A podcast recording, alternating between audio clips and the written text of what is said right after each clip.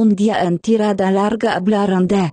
Decía si podíamos aclarar el tema de las pisadas de una manera un poco más a la patallana para que la lo pudieran entender todos bien. Si soy podólogo, yo no tengo eh, eh, creo que Víctor tiene más experiencia en lo de ese programador y nos puede explicar un poco cómo, funciona ese tema. O sea, hay gente que no es que tenga más dedos o menos dedos en los pies, no, los programadores tienen seis dedos. Pues no, no va por ahí, ¿sabes? Es básicamente lo mismo de eh, este pisas mal. O sea, es pisas mal. ¿no? Palillo en la boca, pero mira cómo va pisando. No, básicamente. pisas mal. Hay tres, o sea, distinguen, desde siempre se distinguen tres tipos de pisada, que es pronador y neutro. La idea es, eh, pronador, eh, que tus tobillos pronan o se giran hacia adentro. Si estás de pie con los dos pies paralelos, giran hacia. Sea, tus tobillos flexan hacia adentro. Supinador sería que flexarían hacia afuera. Es muy raro, casi nadie es supinador. O sea, es una cosa. Ya creo que casi nadie hace ese tipo de, de zapatillas. De hecho, el que es muy supinador sí que necesita plantillas porque las zapatillas no están pensadas para eso. Y los neutros es que no tienen un muy leve, porque al final todo el mundo prona. Todo el mundo prona, es verdad. el, gran problema. suena como a programa de Telecinco, todo el mundo prona. Todo el mundo prona. De hombres, mujeres y pronadores. Mujeres y pronadores. Entonces el problema es cuando tienes eh, una pronación excesiva, que lo que hace, o a mí me ha hecho muchas veces, eso se da más que desgastar las zapatillas, eh, te das cuenta cuando tú, tú unas zapatillas viejas las pones en el suelo y ves que las zapatillas han cedido hacia adentro. Han cedido hacia adentro. Es que tú, eh, cuando corres, pronas más que cuando andas. Hay gente que, por ejemplo, eh, a lo mejor andando prona muy poco y corriendo prona más. Y vas machacando la parte interior de, de, la zapatilla. Entonces, lo que hacen las marcas es utilizar un doble componente en la parte interna eh, para evitar eso, poner un compuesto más duro. O algún método para no corregirte, pero para que no afecte. Yo, por ejemplo, si utilizo una zapatilla neutra, no me va a pasar al principio, pero como iré desgastando por mi peso, eh, al final haré que la zapatilla ceda, con lo cual eh, favoreceré aún más a mi pronación, con lo cual me lesionaré. Es importante. Y a la hora de hacerse una prueba o ir a un podólogo, suponiendo que lo recomendásemos desde aquí. mi recomendación es siempre que vayáis a un es no llevaros la tarjeta.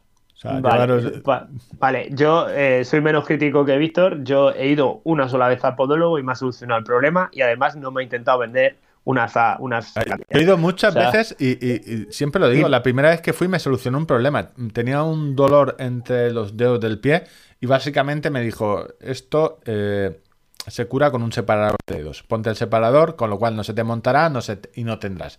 Separador de dedos 5, euros, la consulta 100, pero bueno, por 105, o sea, me solucionó el problema. intento, porque era un Es un precio razonable. Sí, no, sé si me... Pero el típico chiste este de la idea 200, tornillo 5 céntimos, la idea 200. Sí, sí, sí. Saber el tornillo que hay que Entonces, es muy importante saber si pronas o no. O sea, si, si eres pronador severo o no. Eh, se ve. A mí, a en mi caso me pasa que me rompí el ligamento cruzado de la rodilla. Yo siempre he tenido los cuádriceps muy fuertes, por convencimiento, por miedo a recaer, etcétera, ¿no? Eh, pero el resto de grupos musculares no tanto. Y siempre había sufrido de, cintilla. Todavía me molesta un poco, pero vamos, un 10% de las molestias que tenía hace dos años o tres.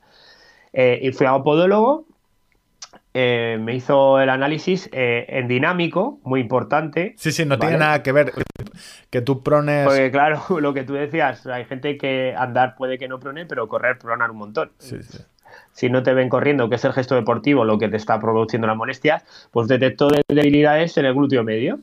Entonces, eh, con eso se lo dije. También llamado culo. El culo. ¿Qué pasaba? Que pues el eje, cuando yo entraba en fatiga, el músculo más fuerte era el cuádriceps y tiraba de la rodilla hacia adentro y el eje entre el tobillo, la cadera y la rodilla se movía. Y me dolía la, la fascia lata, se me cargaba.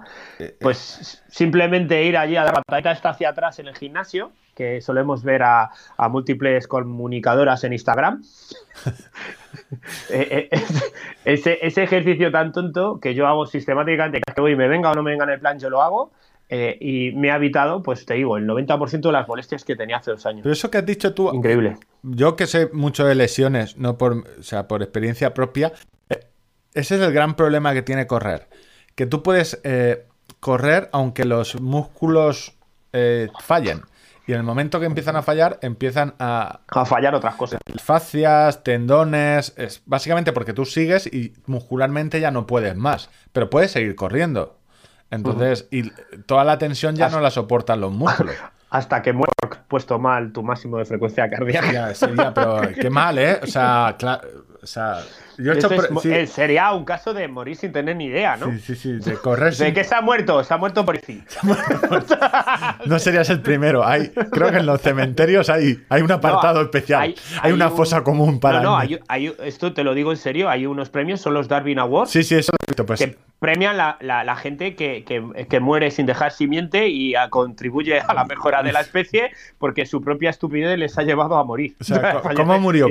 probando relojes. No, se,